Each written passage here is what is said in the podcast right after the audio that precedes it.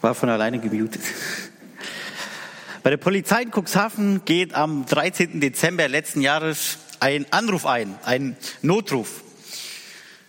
In der Leitung ist eine Frau ganz aufgeregt, ganz aufgewühlt.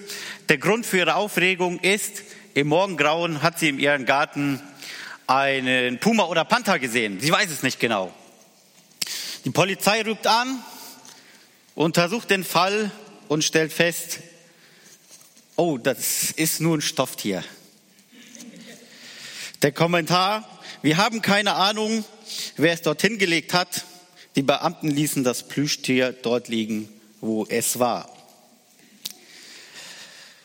In der heutigen Predigt geht es auch um etwas, was scheint sehr lebendig zu sein, aber es scheint eben nur so.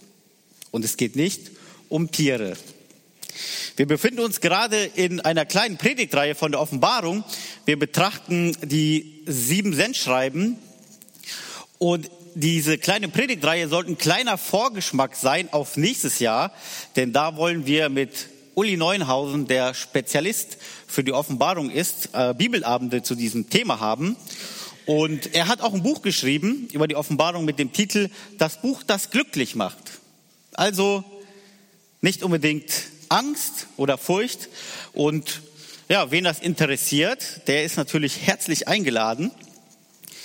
Den genauen Termin geben wir dann noch bekannt. Aber ihr dürft auf jeden Fall schon mal gespannt sein. Wir betrachten nicht alle der sieben Gemeinden, aber man kann diese sieben Gemeinden in so drei Typen einteilen. Vielleicht kannst du die Folie kurz anschmeißen. Und zwar Typ A, das sind Gemeinden, die in Verfolgung sind. Das ist Smyrna und Philadelphia. Typ B, das sind Gemeinden, die Kompromisse gemacht haben mit heidnischen Kulturen und deren Moralvorstellungen. Das sind die Gemeinden Pergamon, Thyatira und Sardes, um die es heute geht. Und dann gibt es noch Typ C, das war letzten Sonntag dran. Da geht es um Gemeinden, die christlich sind, aber keine Beziehung zu Jesus haben. Also Christsein ohne Jesus hört sich komisch an, aber anscheinend geht das. Heute geht es um Sardes und was Jesus dieser Gemeinde zu sagen hat, das lesen wir jetzt. Der Text steht in der Offenbarung Kapitel 3, Vers 1 bis 6. Da heißt es, Schreibe an den Engel der Gemeinde in Sardes, der, bei dem die sieben Geister Gottes sind und der die sieben Sterne in seiner Hand hält, lässt der Gemeinde sagen, ich weiß, wie du lebst und was du tust. Du stehst im Ruf, eine lebendige Gemeinde zu sein, aber in Wirklichkeit bist du tot. Wach auf und stärke, was noch am Leben ist, damit es nicht auch stirbt. Denn ich musste feststellen, dass das, was du tust, nicht vor meinem Gott bestehen kann. Erinnerst du dich nicht, wie bereitwillig du das Evangelium aufnahmst und auf seine Botschaft hörtest? Richte dich wieder nach meinem Wort und kehre um. Wenn du jedoch weiterhin schläfst, werde ich dich wie ein Dieb überraschen und zu einem Zeitpunkt kommen, an dem du es nicht erwartest und nicht mit mir rechnest. Aber es gibt bei euch in Sardes einige, die ihre Kleider nicht beschmutzt haben. Sie werden einmal in weißen Festgewändern im Triumphzug neben mir hergehen. Sie sind es wert. Jedem, der siegreich aus dem Kampf hervorgeht, wird ein weißes Festgewand angelegt werden, und ich werde seinen Namen nicht aus dem Buch des Lebens streichen, sondern mich vor meinem Vater und seinen Engel zu ihm bekennen. Wer bereit ist zu hören, achte auf das, was der Geist den Gemeinden sagt. Die sieben Gemeinden, an die die Sendschreiben gehen, haben immer ein historisches Setting. Und um die Texte wirklich verstehen zu können, müssen wir uns ein bisschen die Hintergrundsituation der Gemeinden und deren Umfeld auch ein bisschen anschauen. Anders als Ephesus und Smyrna, vielleicht kannst du die Karte äh, anschmeißen, äh, lag Sardes nicht äh, am Meer oder an der Küste, sondern, sondern im Binnenland. Und äh, die Stadt lag am Fu Fuß eines Gebirges, des Tomulus-Gebirges und an dem Fluss Oktulus. Und es ist ungefähr 80 Kilometer von der Gemeinde in Smyrna entfernt. Sardes hatte eine mächtige Zitadelle, denn es war so eine, eine Naturfestung. Jeder, der schon mal Herr der Ringe geguckt hat, die Stadt Minas Tirith oder Helmsklamm, sind so befestigt, weil sie im Gebirge sind. Und diese Zitadelle war so mächtig, äh, sie schien uneinnehmbar. Und die Stadt Sardes war bekannt für ihre militärische Stärke und die Bedeutung lag außerdem auch in, dem, in der Produktion von Teppichen und Stoffen und deren Färbung. Und diese Stadt hatte auch ein goldenes Zeitalter, eine Blütezeit. Das ist, das war so 555 vor Christus, als es die Hauptstadt äh, von Lydien war. Und es gab einen König, der König von Lydien, und er hat alle, alle kleinasiatischen Völker erobert und einverleibt. Und damit war das Reich eine Zeit lang sehr, sehr mächtig und aus, außerdem unverschämt reich. Die Stadt wurde dann allerdings von den Persern eingenommen und immer wieder dann von anderen Völkern, von den Römern. Und ganz am Ende ist die Stadt im Jahr 1400 nach Christus äh, endgültig zerstört, ge äh, zerstört gewesen. Und heute sieht man nur noch so ja, kleine Hinweise darüber, dass die Stadt einst mal sehr, sehr mächtig stark war und richtig aufgeblüht hat. Die Zeit, in der die Gemeinde von Sardes dort lebt, die Gemeinde hat ein gutes Umfeld. Denn wir lesen nichts von Kriegen, wir lesen nichts von Verfolgung. Die Leute haben Geld, sie sind reich, sie müssen nicht nur ums Überleben kämpfen. Wir sehen nichts von irgendwelchen religiösen Verfolgungen, wo sie angefeindet werden. Also die Gemeinde konnte sich in Ruhe entwickeln, aufblühen und das hat die Gemeinde auch gemacht. Und dann heißt es in Vers 1 von Jesus, Du stehst im Ruf, eine lebendige Gemeinde zu sein, aber in Wirklichkeit bist du tot. Somit beginnt Jesus sein Sendschreiben an die Gemeinde. Das ist nicht gerade eine sehr freundliche Begrüßung. Also in anderen Sendschreiben lobt Jesus die Gemeinde auch erstmal am Anfang und sagt denen, was gut ist. Zum Beispiel in Ephesus. Aber hier kommt Jesus direkt zur Sache. Sehr, sehr direkt, sehr unfreundlich und schon sehr, sehr schnell bei der Kritik. Aber was kritisiert Jesus? Er sagt, du hast einen Namen, du hast einen guten Ruf, dass du lebendig bist, dass du aktiv bist. Was war das für eine Gemeinde? Eine Gemeinde, wo der Bürgermeister wahrscheinlich gesagt hat, die Gemeinde, engagiert sich sozial, sozialdiakonisch, die kriegt von mir eine Note 1. Der Diskuswerfenverein oder der Bogenschießverein hat gesagt, die Gemeinde Sardes, das ist eine tolle Gemeinde. Viele von denen sind hier, sind engagiert, machen mit, unterstützen uns. Vielleicht die Schulen von Sardes haben gesagt, ach, die Gemeinde, ja, äh, die geben hier kostenlos den Schülern Nachhilfeunterricht. Super, Note 1. Andere Gemeinden haben wahrscheinlich gehört, oh, Sardes, das ist eine tolle Gemeinde. Und haben die beneidet. Da würde ich vielleicht gern mal hingehen. Note 1. Was sagt Jesus?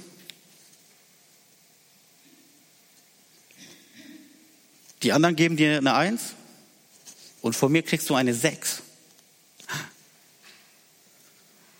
Ein krasser Gegensatz in der Beurteilung von dem, wie die Menschen die Gemeinde beurteilt haben und gesehen haben und wie Jesus die Gemeinde beurteilt. Und Jesus sagt, ich bin derjenige, der die sieben Geister, ich habe die sieben Geister Gottes, das bedeutet, Jesus besitzt den Heiligen Geist und Jesus sagt, ich habe die sieben Sterne in meiner Hand. Die sieben Sterne sind die sieben Gemeindeleiter. Ja, also jetzt, wenn der Gerd Gemeindeleiter damals gewesen wäre, dann wäre er auch ein Stern oder ist vielleicht heute auch noch. Und Jesus sagt, ich habe dich mit dem Heiligen Geist durchgeprüft und durchgecheckt und nicht nur oberflächlich, sondern wirklich tiefgründig. Und ich stelle dir jetzt eine Diagnose und die Diagnose heißt, du bist tot. Im Griechischen sind es nur zwei Wörter. Und wie kann das sein? Dass die Leute sehen, die Gemeinde ist aktiv, die engagieren sich in der Stadt, die helfen, die haben wahrscheinlich gute Prediger, äh, gutes Lobpreisteam. Niemand redet schlecht und Jesus gibt der Gemeinde eine Note 6. Durchgefallen. Das ist schon sehr, sehr überraschend.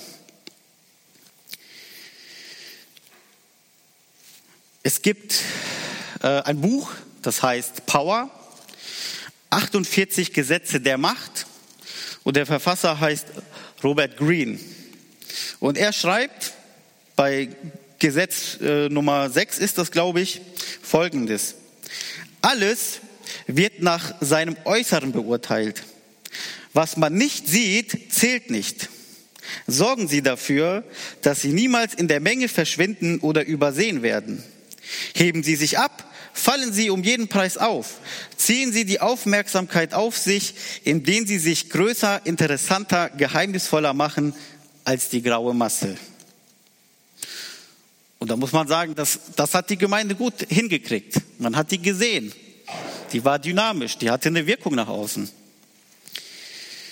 Das Problem ist halt nur, dass Jesus sagt, ich gucke nicht nur außen auf die Form, sondern ich sehe alles. Ich sehe die, das komplette Universum, die ganze Welt und ich sehe jeden einzelnen Gedanken, den du denkst. Und nachdem Jesus sagt, ich habe dich durchgecheckt, er kommt zum krassen Gegenteil, er gibt Note 6, er sagt, du bist tot. Und der ehemalige ähm, Landesbischof der evangelischen Kirche in Wittenberg hat das folgendermaßen kommentiert und sagt, menschliches Urteil und göttlich-geistliches Urteil gehen hier vollkommen auseinander. Sardes ist eine lebendige Gemeinde, sagt das menschliche Urteil. Einen Namen haben heißt ja einen Ruf haben. Wie viele werden Sardes beneidet haben, aber der auferstandene Herr formuliert sein Urteil in zwei völlig konträren Worten, du bist tot. Können sich Menschen so täuschen? Auch christliche Experten? Leider ja. Und was bei Sardes deutlich wird, ist, dass Gottes Kriterien für eine lebendige oder ich formuliere es mal so, für eine erfolgreiche Gemeinde sind, kann, muss nicht, aber kann, und wir sehen hier ist der Fall, im kompletten Gegensatz zu dem, was Menschen sagen, das ist Erfolg und das ist lebendig.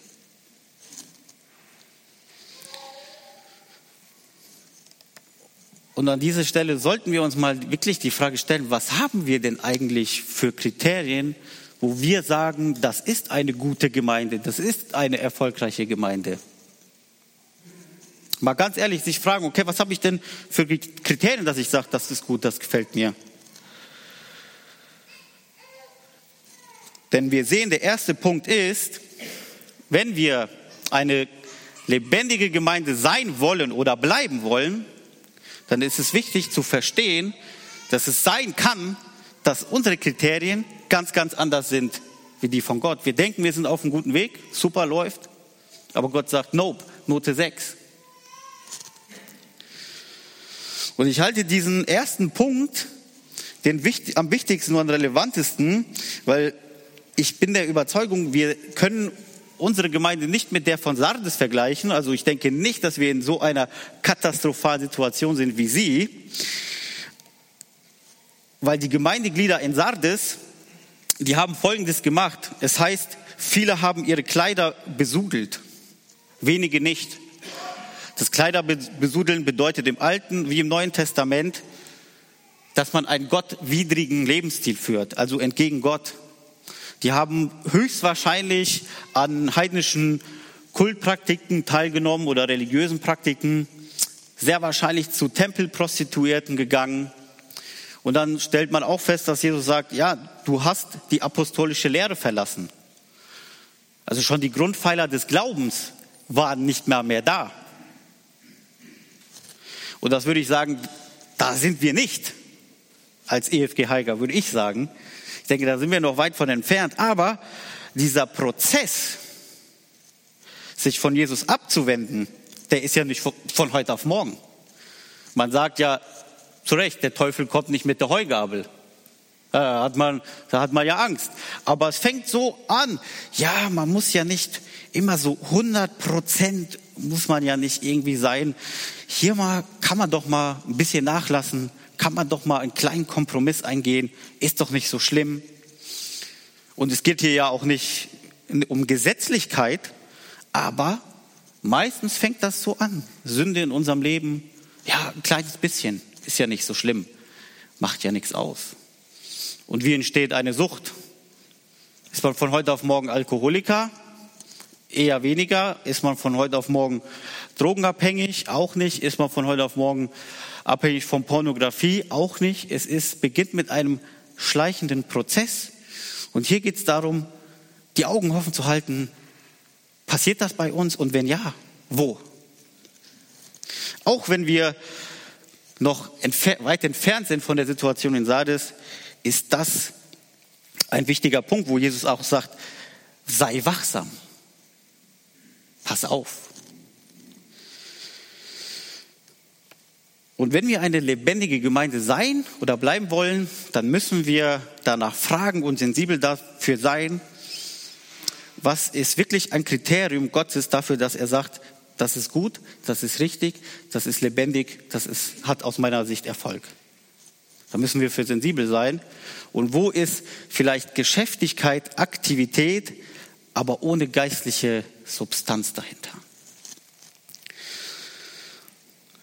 Corona, die zweieinhalbjährige Pandemie, oder ja, je nachdem kann man sagen, läuft ja immer noch, hat ja an verschiedenen Stellen die Auswirkungen hinterlassen. Auch hier bei uns in der Gemeinde.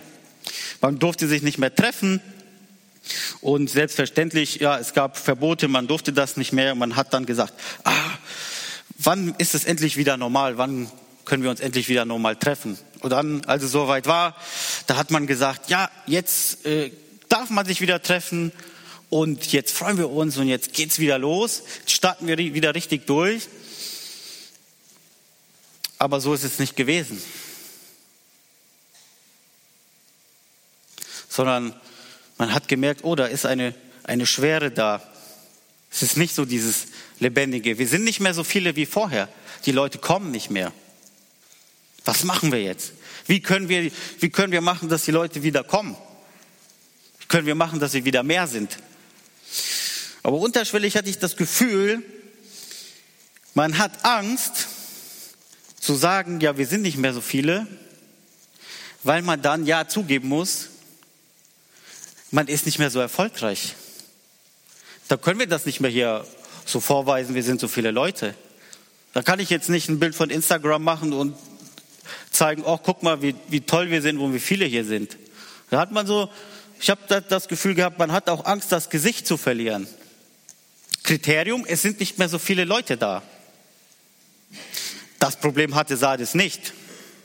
Da waren Leute da, die sind gekommen, da war Leben.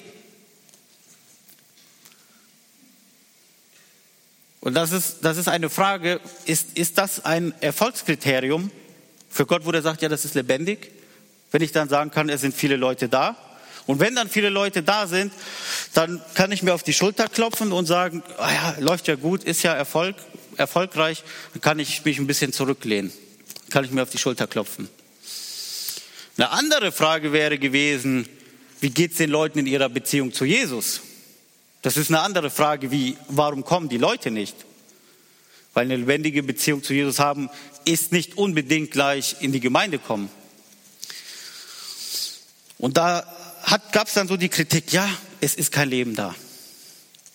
Was ich aber gleichzeitig in dieser Zeit erlebt habe, ist eine geistliche Erneuerung, ein neues geistliches Aufblühen. Menschen haben sich gefragt, um was geht's denn? Und haben gemerkt, es geht jetzt nicht mehr um dieses große, um diese große Show, um das viele, um das gesehen werden, sondern die Leute haben wirklich gedacht, was ist denn der Kern, was ist das Herz von Gemeinde? Und haben gesagt, ja, ich, ich fange wieder an zu beten, ich bete einen Gebetskreis, bilde einen Gebetskreis. Und wenn Jesus sagt, die Leute sagen, du bist tot, äh, Leute sagen, du bist lebendig und ich sage, du bist tot, dann kann man den Spieß auch umdrehen. Dann kann man auch sagen, die Leute sagen vielleicht, dass du tot bist. Aber ich sag, du bist lebendig.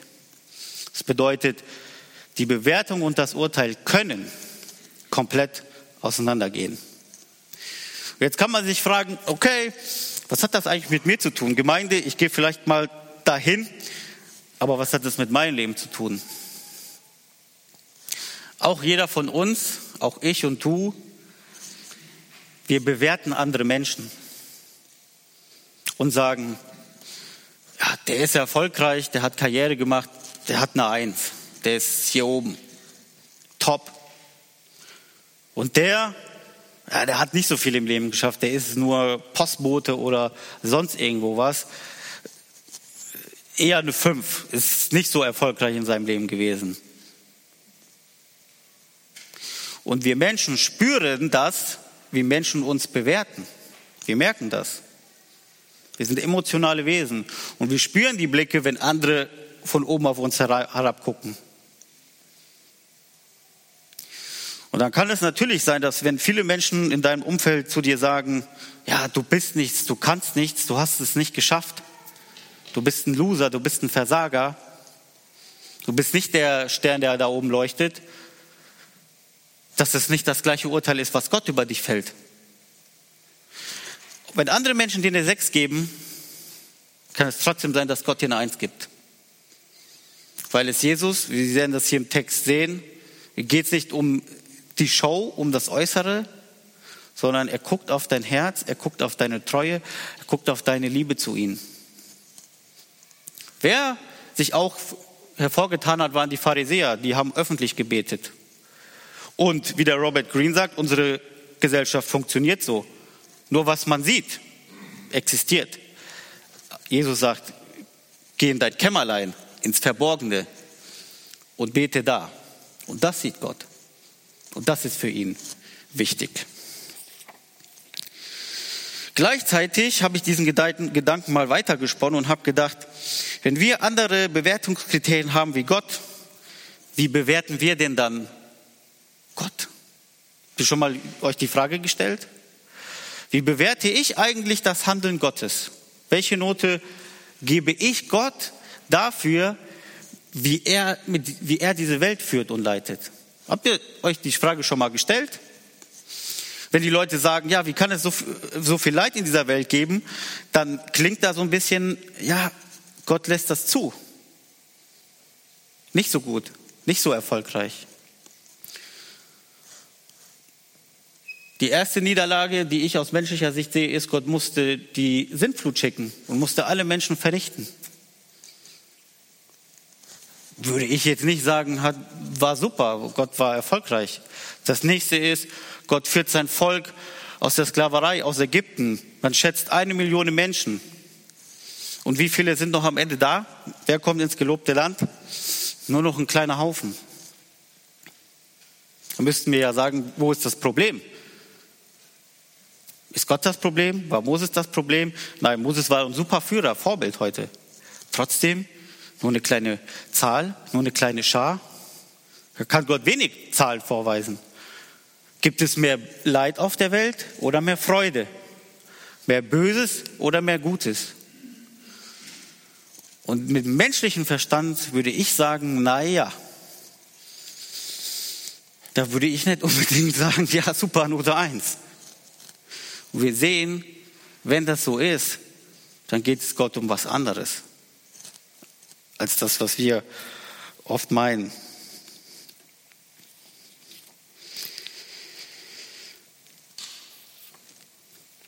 Jesus stellt eine Diagnose und sagt, du bist so gut wie tot. Ich glaube, wir kennen das alle aus diesen Ärzteserien. Ja, da liegt der Patient auf der Intensivstation da schlägt dann noch so ein bisschen hier aus und dann irgendwann ist so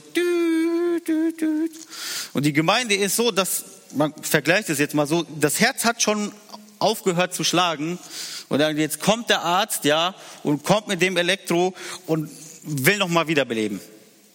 Ja?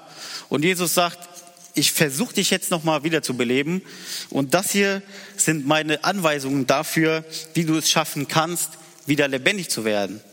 Und hier wird das Herz von Jesus sehr, sehr deutlich, dass wenn wir sagen würden, die Gemeinde ist schon tot, die kann eigentlich schon dicht machen, Jesus immer noch die Perspektive hat und die Chance sieht, dass die Gemeinde wieder völlig lebendig werden kann. Er sagt, jeder, der überwindet, jeder, der wird mit mir in weißen Kleidern wandeln.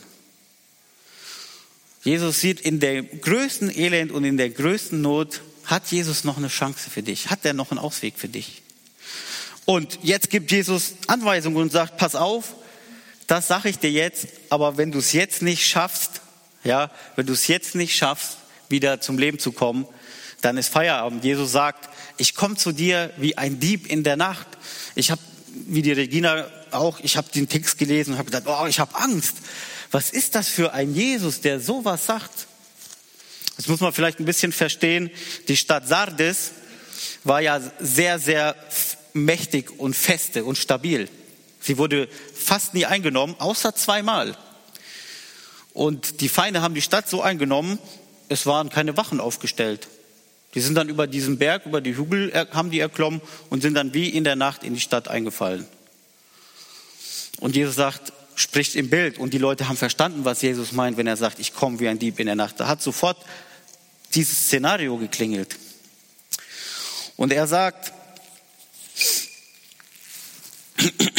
Entschuldigung, kehre wieder um, also zurück zum Anfang. Du hast mal gut gestartet, aber du hast die apostolische Lehre verlassen und erinnere dich mal wieder, wie du am Anfang gelebt hast, wie die Beziehung da war. Und es tut manchmal auch wirklich gut, darüber zu reflektieren und sagen, wie war denn unsere Gemeinde mal am Anfang? Wie hat die gestartet? Was waren die Kriterien, dass sie gewachsen ist, dass sie lebendig geworden ist? Wie war meine Beziehung persönlich am Anfang zu Jesus? Und dann hat Jesus noch einen sehr, sehr wichtigen Tipp. Er sagt, du hast eine kleine Menge, die haben ihre Kleider nicht befleckt. Die sind noch rein. Es sind nicht viele, vielleicht zehn Prozent, vielleicht sogar nur fünf Prozent. Aber dann sagt Jesus zu denen nicht, geht raus und sucht euch eine andere Gemeinde. Oder geht raus und wenn ihr der Meinung seid, die Gemeinde ist schlecht und die Gemeinde ist tot, dann gründet eine eigene. Sondern er sagt, was schwach ist, Stärke. Halte das am Leben. Wenn du eine Zelle bist, die lebendig ist, dann sehe die Chance, nutze die Chance, steck den anderen an, dass er auch wieder lebendig wird. Sei begeistert von Jesus. Und diese fünf Prozent oder zehn Prozent, die ihre Kleider nicht befleckt haben, die waren eine Minderheit. Und das war wahrscheinlich nicht angenehm. Ich, ich habe mich gefragt, naja, wie, wie ist das gewesen? Ja, nach dem Gottesdienst was hat, führt man da für Gespräche? Die einen sind total begeistert von Jesus und sagen, ja, die Predigt war gut und wie können wir vielleicht nächste Woche etwas machen, um Menschen zu erreichen? Und die anderen sitzen da und erzählen, ja, äh, also ich war letztes Wochenende äh, bei irgendeinem so heidnischen Ritual, da habe ich mitgemacht, das war ganz cool. Äh, ja, ich war, ich war oben ähm, beim Tempel, bei den Tempelprostituierten und die hatten völlig andere Themen, die die interessiert haben. Und dann denkst du dir das manchmal auch. Vielleicht kennt ihr Leute, wo du sagst, also ich bin begeistert von Jesus, aber meine Freunde und meine Familie, da geht's immer nur um andere Sachen. Da geht's immer nur ja, ums Arbeiten, um die Firma, ums Geld, um Auto, um was weiß ich, irgendwelche Hobbys. Aber Jesus ist da keine Rolle. Und Jesus macht die Verheißung und sagt, es ist, es lohnt sich festzuhalten. Auch wenn die Offenbarung, wenn Jesus hier sehr, sehr stark kritisiert, weil es eben bei der Gemeinde um Leben und Tod geht, sie hat nicht einfach nur ein paar Fehler gemacht, sie hat wirklich die Quelle des Lebens verlassen, sie hat Jesus verlassen. Dennoch bietet Jesus eine sehr, sehr schöne Verheißung. Die Verheißung steht am Ende.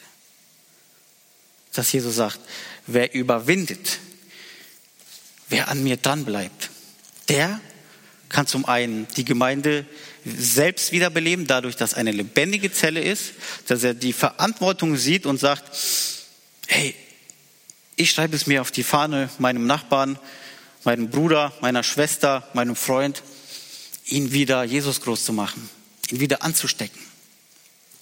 Und Jesus bietet die Verheißung und sagt, er wird in weißen Kleidern mit mir wandeln. Das ist ein Symbol für Sieg. Es ist ein Symbol für Gerechtigkeit. Und es ist ein Symbol für Reinheit und die ewige Gemeinschaft mit Jesus Christus. Und er sagt, wer überwindet, den lösche ich nicht aus dem Buch des Lebens.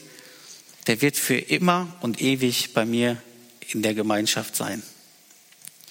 Und das steht am Ende an diesem Sendschreiben, die Verheißung und das schöne Bild in der ewigen Gemeinschaft mit Jesus zu sein. Deswegen lasst uns diese Kriterien beherzigen und weiterhin so lebendig sein oder noch lebendiger werden, als wir sind und dieses Bild vor Augen haben, irgendwann mal, auch wenn es nicht leicht ist.